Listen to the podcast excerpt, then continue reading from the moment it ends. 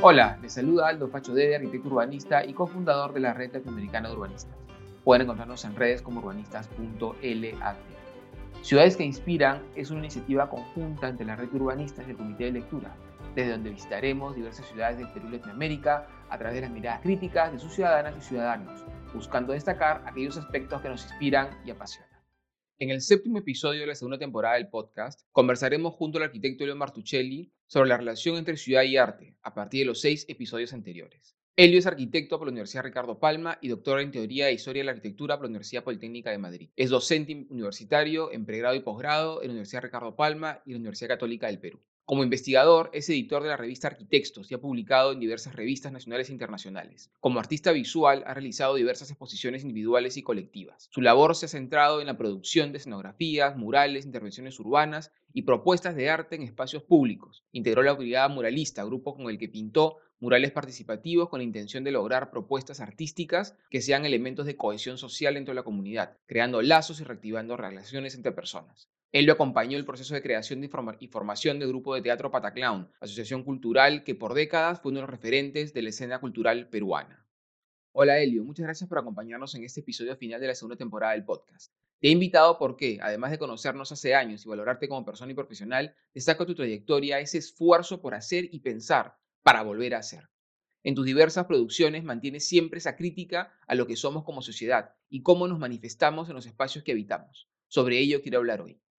En los seis episodios de la segunda temporada del podcast, hemos visto cómo las y los entrevistados han aproximado a lo urbano desde su arte, o incluso cómo descubrieron su arte desde lo urbano. Ese fue el caso de Karina Puente, que fue nuestro primer episodio, en, el que vimos cómo descubre su pasión por la ilustración desde el intento de encontrar la esperanza debajo de la, dura realidad que vivimos millones de limeñas y limeños. Ese primer dibujo la llevó a redescubrir el libro de Italo Calvino, Las ciudades invisibles, el que viene ilustrando hace ya unos años. En el segundo episodio, con Salvador de Solar, vimos la importancia de lo urbano en Supera Prima Magallanes, en la que se hace el esfuerzo por recorrerlo con los personajes diversos espacios de la ciudad, mostrando los contrastes y las distancias, no tanto físicas, sino más bien sociales, esas distancias que se convierten en abismos en muchos casos y que marcan nuestras vidas de forma dramática. En el tercer episodio conversamos con Alberto Rincón sobre la intensa relación de la literatura y la ciudad, y vimos cómo en novelas como Un Mundo para Julius se usa lo urbano para evidenciar los contrastes entre los mundos de los personajes, mundos que coexisten pero que no se mezclan, hasta que aparecen personas como Julius. En el cuarto episodio conversamos con Baña Macías, con quien volvimos a ver esta cruda realidad urbana, que hace que para algunos sea mucho más fácil acercarse al mundo, todo nos queda cerca, mientras que a otros les es absolutamente ajeno. Ella utiliza la danza para justamente conectar estos mundos que no se mezclan y a la ciudad como plataforma de socialización y transformación. En el quinto episodio conversamos con Elio Tupac, quien desde su arte y usando la ciudad como lienzo, busca también movilizarnos, dignificando nuestras raíces para conectar nuestros mundos. Finalmente, en el sexto episodio conversamos con Araceli Poma, quien a través de su música busca conectar tradición con modernidad y reconoce la importancia de los espacios públicos como plataformas de expresión y de arte. Con ella encontramos lazos entre la música y lo urbano que ninguno de los dos antes había imaginado. Bueno, Elio, luego de todos estos interesantes episodios, me gustaría que nos comentes desde tu experiencia como investigador, arquitecto y artista, cómo entiendes la relación entre el arte y la ciudad y la ciudad en el arte. Hola, Aldo, gracias por la invitación. has, has planteado el tema de la relación, el vínculo de la ciudad y el, el arte en los, en los episodios eh, anteriores. Y en realidad eso nos puede abrir eh, dos caminos. Es decir, la ciudad en el arte y el arte en la ciudad. Cómo se hace presente la ciudad en las distintas manifestaciones artísticas y finalmente cómo, cómo, se hace presente el arte en los, básicamente en los espacios públicos de la, de la ciudad. En el primer caso, nos damos cuenta que la ciudad eh, con especial fuerza se vuelve tema en el arte, diría yo, desde el siglo XIX, como escenario justamente de la, de la modernidad y de la industrialización. Y de esa manera se podían expresar los nuevos espacios vinculados mucho al, al tránsito y al comercio, eh, con los correspondientes cambios sociales y económicos. Lo, urbano desde entonces, sí, tiene, que ver mucho con este proceso de modernización e industrialización. Lo urbano se concibe entonces como, permíteme la expresión, la segunda naturaleza del ser humano. Y ahí están, entonces, cada vez más presente, la ciudad en la pintura, la gráfica, el cine, la literatura, la música y la danza. O sea, los invitados que has tenido tú en los seis programas anteriores, cada uno expresando desde su disciplina artística su, su relación con la ciudad, su visión de lo urbano y cómo eso los inspira y los alimenta. El otro caso que, que te quería comentar era el del arte en la ciudad. Y ahí hay manifestaciones artísticas de distinto calibre. O sea, desde las esculturas de, mármol y bronce que fueron, fueron construidas por distintos gobiernos a, lo largo de la historia para celebrar eh, algunos acontecimientos y o para recordar algunos personajes, hasta otras manifestaciones de arte contemporáneo que escapan del poder, digamos, se realizan desde ciertos márgenes, en algunos casos a espaldas del poder desde la clandestinidad. Entonces, desde esculturas de mármol hasta pintas y grafitis. Este, algunos tienen la intención de durar décadas y siglos, eh, otros, otros tienen que conformarse con durar, con hacerse muy rápido y durar poco tiempo. Cada una de esas intervenciones en los espacios públicos expresan la visión que cada uno pueda tener también de, de la ciudad. Y esas intervenciones eh, permanentes o efímeras, oficiales o clandestinas, em, nos permiten leer de determinadas maneras la ciudad. Eh, lo bonito de esas expresiones artísticas es que finalmente nos hacen ver la realidad de, de otra manera o nos permiten observar cosas que podríamos pasar por alto. Nos hacen tomar conciencia de distintas situaciones. Bueno, pues, y ahí otra vez estoy, he empezado hablando de objetos, pienso básicamente en esculturas y murales, pero por supuesto en esa misma ciudad pueden tener presencia otras manifestaciones artísticas como la poesía, la música y la danza.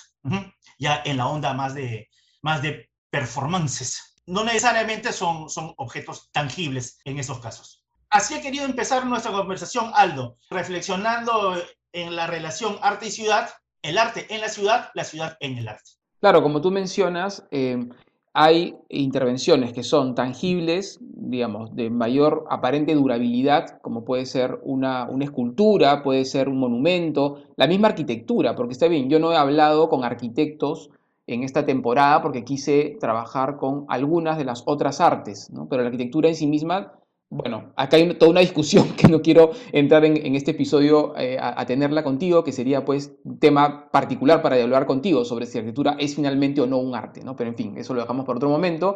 Pero podríamos decir que ciertos rasgos, cierto, o, cierta, eh, o cierta capa de la arquitectura también se considera, podría ser considerada un arte, ¿no? Porque en el fondo también aporta a ese valor estético, a ese valor formal, a ese valor espiritual del espacio que habitamos. Finalmente, la ciudad, como lo hemos hablado muchas veces en los podcasts que hemos trabajado, es un espacio, es un espacio construido por nosotros, que somos los que habitamos. Es el reflejo de lo que somos y por eso cambia con nosotros, muta todo el tiempo, como muta el arte también. Y qué mejor que el arte urbano para manifestar esas mutaciones, como si esto un graffiti, hoy puede tener mucho valor, mañana puede haber perdido significado, entonces es reemplazado por otro. A veces también es, como dices tú, eliminado a propósito, como pasó, por ejemplo, con los murales del centro de Lima, ¿te acuerdas? Cuando entró la gestión Castañeda, que borró los murales cuando eran murales que habían sido más bien valorados y apropiados por esta nueva generación de limeños y limeñas que, estaba, que se estaba reapropiando del centro histórico de Lima con una lectura contemporánea distinta, ¿no? y, más bien al revés, vino la nueva gestión con una lectura más conservacionista y asumió que debían desaparecer y eso generó toda una ola de reclamos muy fuerte que terminó volviendo algunos. ¿no? Entonces hay también esas esos, esos, esos eh, expresiones artísticas efímeras que eh, desaparecen como parte de su naturaleza, hay otras que son desaparecidas y que son reivindicadas y fortalecidas.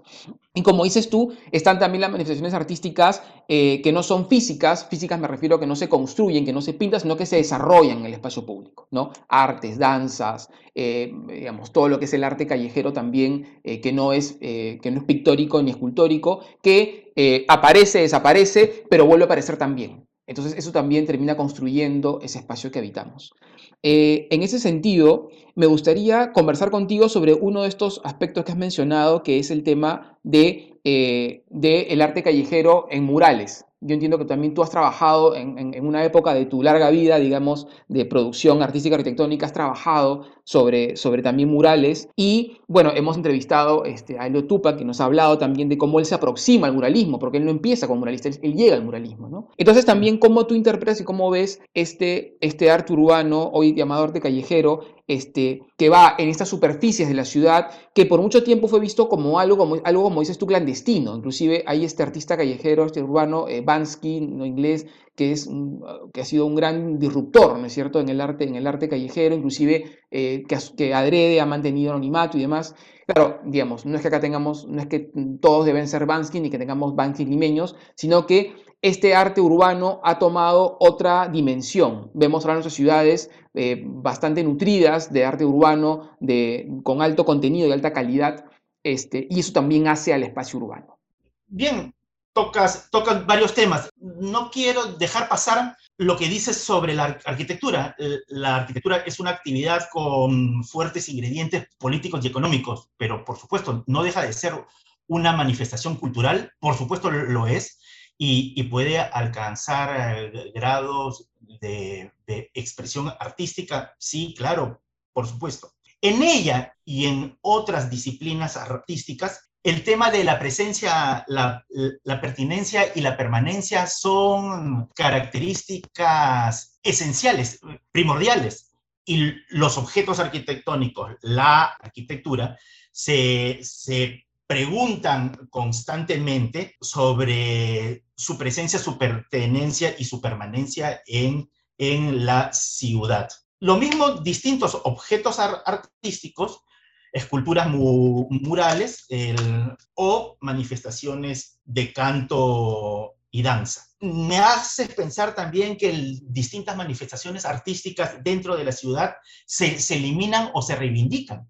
Es decir, algunas son borradas, olvidadas, destruidas, eh, y otras, en cambio, son cuidadas, conservadas, veneradas. Entonces, ahí, ahí también este, cada, cada, obra de arte en la ciudad corre, corre su propia suerte, por distintas razones. Luego, me hablas, me hablas de murales. Así como, así como las esculturas están, digamos, más ligadas a un, a un origen oficial, es, es decir, están casi siempre vinculadas a, algún tipo de poder, poder político, e, económico o religioso. Las pintas y los grafitis tendrían más bien un origen eh, ilegal, clandestino, aun cuando con el tiempo estas manifestaciones que no habían sido aceptadas ya han sido introducidas también en los circuitos del arte oficial.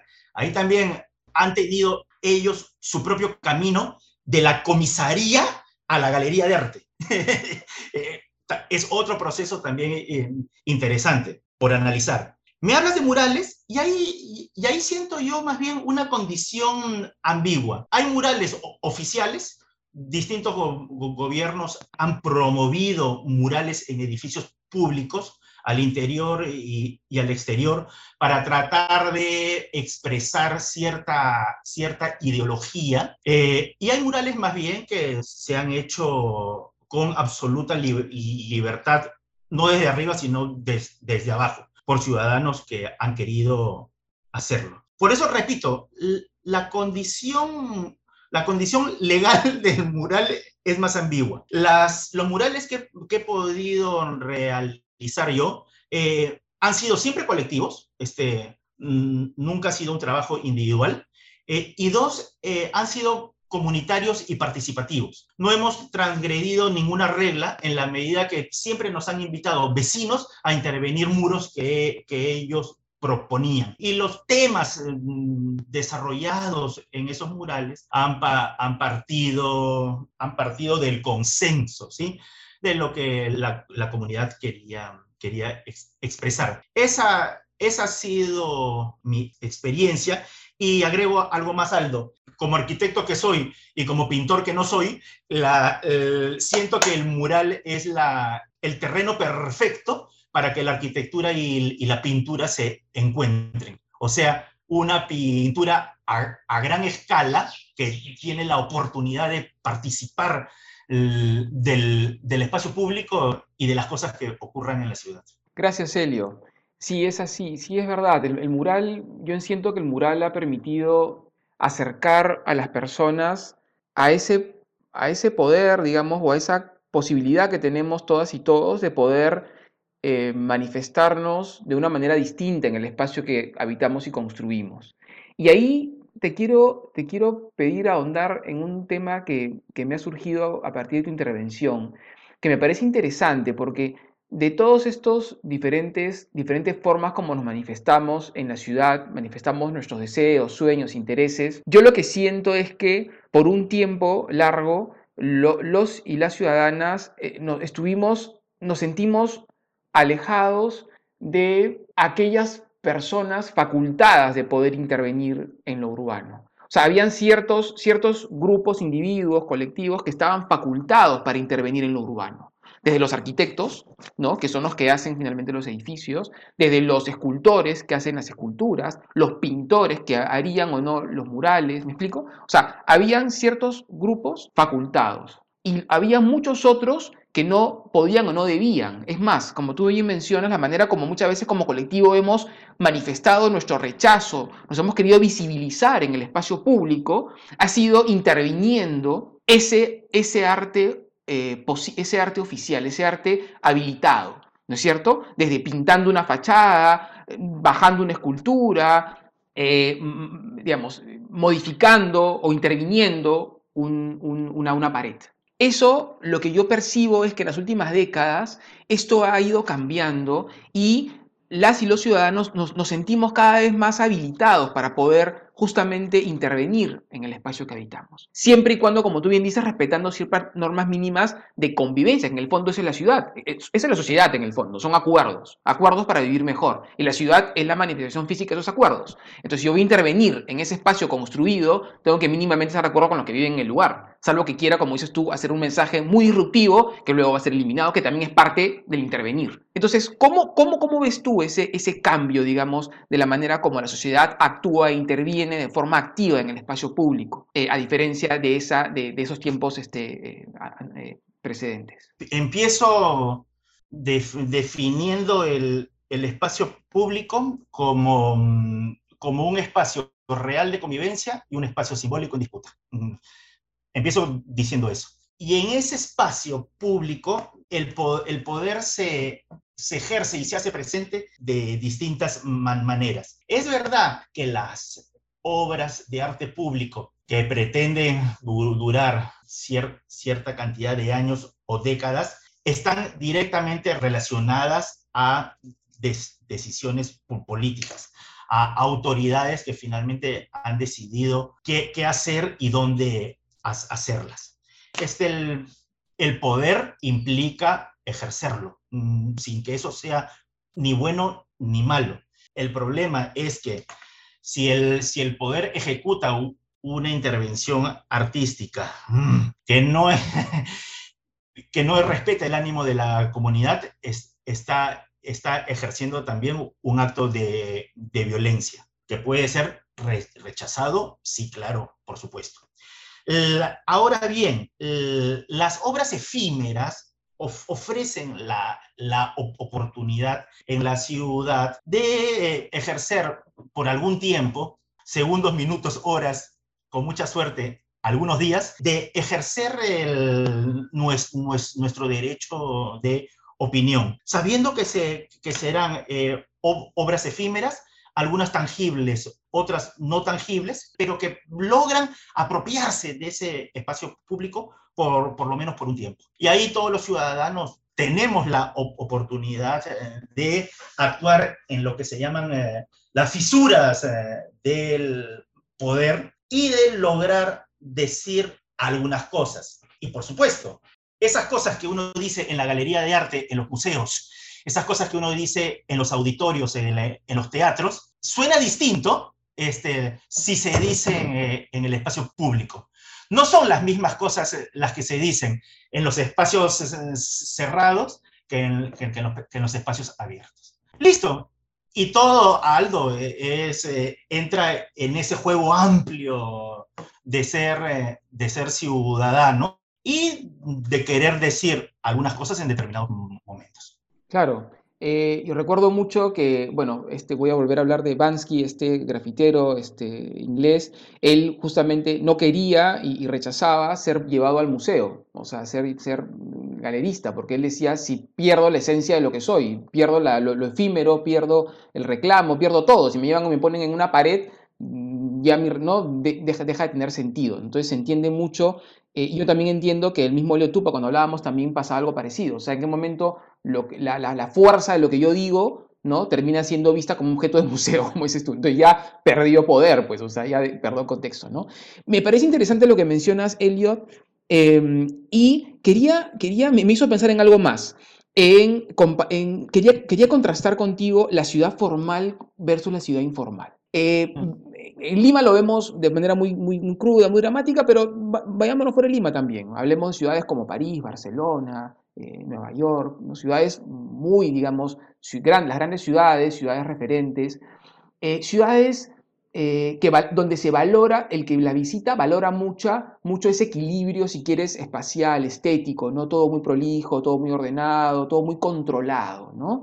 Donde la actividad del individuo en el espacio público es muy, muy pequeñita porque está muy acotado, inclusive el arquitecto, ¿no? El arquitecto que, por ejemplo, diseñar, hacer un edificio en Barcelona, tienes que tener, pues, te da una, casi te, da, un catálogo de, colores, este, texturas, todo, o sea, estás totalmente, lo cual, bueno, se entiende en el contexto de la ciudad que es, ¿no?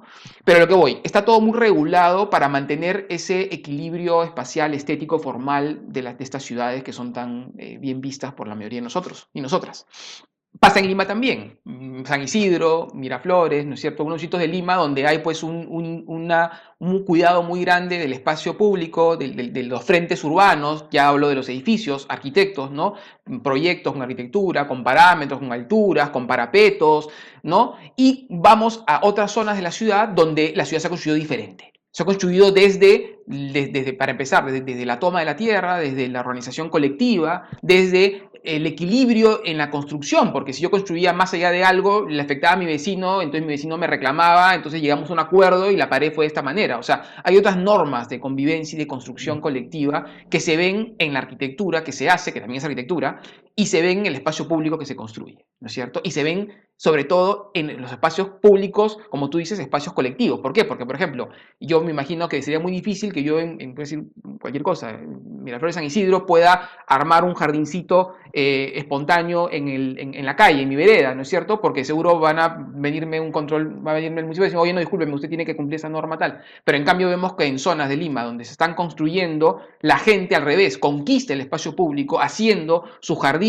acercándolo, planta, inclusive pone hasta, hasta veces este, eh, vegetales, ¿no? Eh, plantas que dan frutos y demás. Entonces hay una, hay una, hay una forma de, de, intervenir y de construir justamente esta, este, este, arte, este arte urbano, porque ya estamos llevándolo a todas las manifestaciones de nosotros como ciudadanos. O sea, arte urbano es tanto hacer, decorar tu jardín, ¿no es cierto?, o el frente de tu casa, como hacer un graffiti, ¿no? Eh, según donde habitas. Eh, y, tiene que ver también con la manera hacia donde apuntamos como ciudad, porque uno dice, no, hay que buscar ir hacia lo formal, hacia este espacio controlado. La pregunta es, ¿dónde somos más ciudadanos dónde podemos sentirnos más eh, ciudadanos? O, dónde, ¿O por dónde deberíamos buscar el equilibrio entre esta ciudad en construcción o que se construye y esta ciudad controlada y regulada que es la que se habita también? Mira, acá sí te voy a contestar eh, a, partir de mi experiencia. formé parte de esta brigada muralista que trabajó poco más, poco menos durante 15 años. Y esta es mi respuesta, Aldo. Nunca pintamos en distritos de clase media o de clase media alta, eh, salvo una o dos veces. ¿Qué pasó? Bueno, el control que existe en, esos distritos es mayor y no hay ánimo de los vecinos para dar pie a este tipo de expresiones artísticas. Entonces, este, todo nuestro trabajo estuvo volcado a estas nuevas limas, este, lo digo así, que están mucho más abiertas, eh, claro, a, recibir y a promover, al revés, a promover y, a recibir acciones artísticas como la nuestra, que siempre partieron de invitaciones y de, y de comunidades organizadas. Hago, hincapié en, eso. ¿ah? Nuestros murales no, no estaban hechos para para durar muchas décadas, algunos ya desaparecieron y vivieron lo que tenían que vivir, vivieron lo, lo que cada comunidad quiso que viviera. Esa es mi primera respuesta. En todos esos casos, la acción artística puede ser una herramienta fabulosa para la, para la cohesión social, para la experiencia colectiva. Y eso, en, en mi experiencia, ha sido posible en algunos distritos y no en otros. Por algo será. Luego, el, intervenciones también efímeras he logrado realizar en, la mismísima Plaza San Martín, eh, en, el centro de Lima, este, una intervención que duró exactamente 14 días. Ella tuvo que pasar por todos los, por todos los filtros y las autorizaciones de los distintos organismos eh, vinculados al centro histórico. Y después este, he participado en varios concursos para construir esculturas y he perdido todas.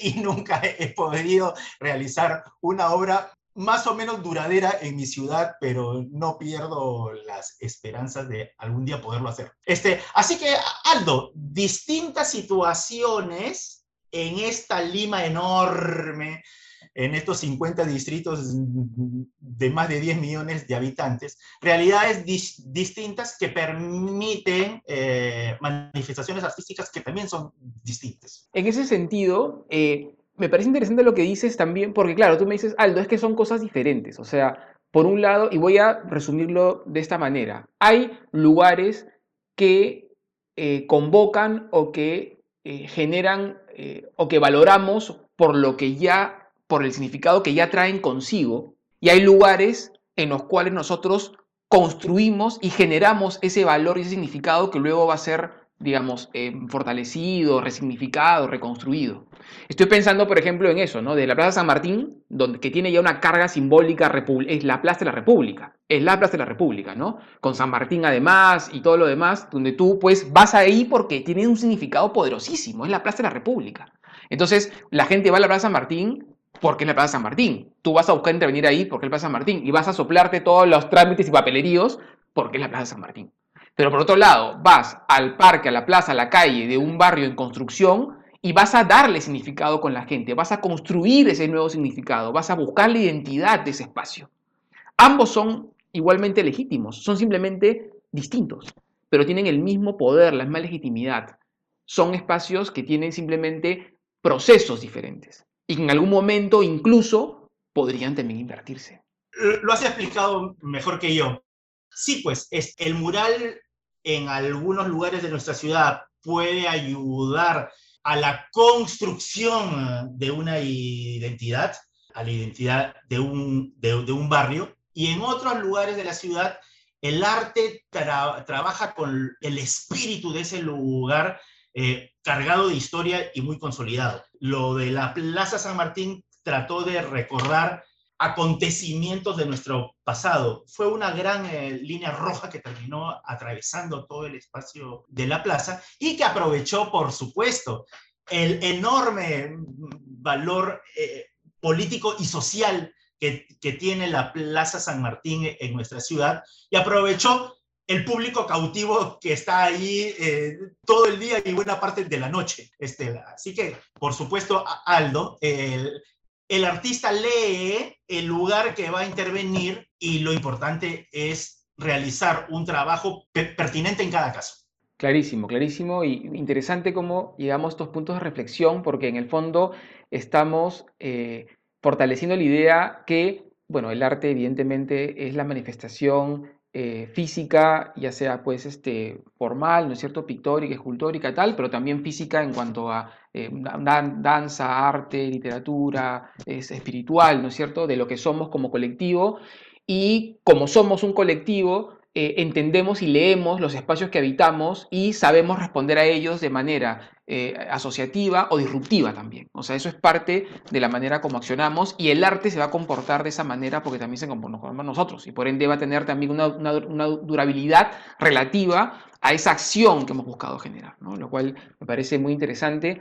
Y aquí voy a, bueno, voy a mencionar que además tú eres parte del consejo este, editor de, una revista de investigación de, arquitectura, de las pocas que, sobreviven en nuestro medio, Arquitectos, y justamente este, en el siguiente número vas a hablar justamente de arte, de arte, este arte efímero, este arte conmemorativo, ¿no? Así es que nada, ahí podremos este, revisar algunas reflexiones de estas obras de arte que nos han, que han sucedido en nuestras ciudades, en estos eventos como los centenarios que tanto nos, nos gustan recordar, pero que luego padecemos como tales, ¿no?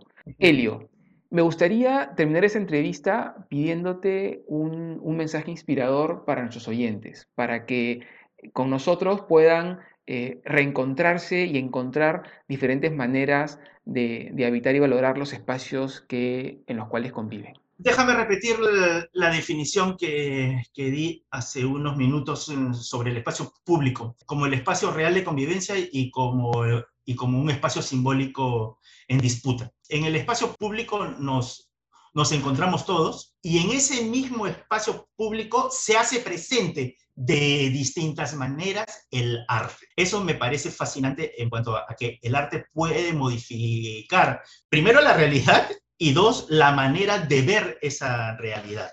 La ciudad, ya lo has visto en todas tus entrevistas anteriores, inspira también a, a muchos artistas en su trabajo y, el fenómeno urbano aparece de distintas maneras en, novelas, películas, canciones y pinturas. Termino diciendo que podemos quejarnos eh, siempre de, las, de las ciudades en las que habitamos, eh, siendo conscientes que nuestro deber será siempre tratar que las cosas sean mejores y que esta es finalmente, lo dije también al empezar nuestra entrevista, que la ciudad es para, para los bichos urbanos, como tú y como yo, una segunda naturaleza en la que vivimos, convivimos y debemos hacer eh, que sea mejor para todos.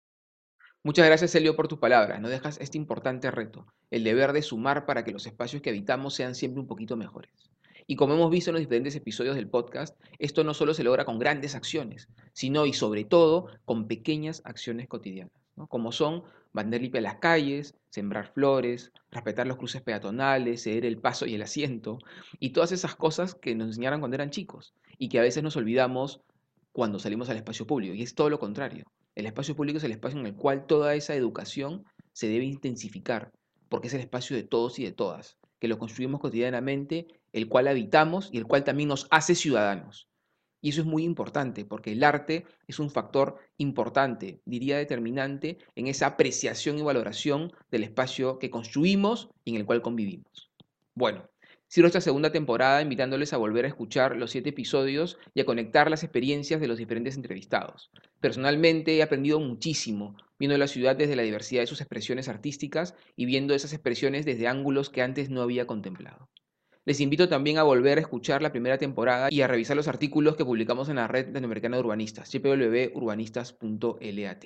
Elio no es mucho de las redes, pero pueden encontrar muy interesantes artículos suyos en Arquitectos. En particular les invito a revisar el número 27 publicado en el año 2012, cuyo tema justamente fue La ciudad en el arte. Además les invito a leer su libro Arquitectura para una ciudad fragmentada, que ya tiene dos ediciones. Por mi parte, me despido hasta una nueva visita a aquellas ciudades que nos inspiran y apasionan. Muchas gracias por escucharnos.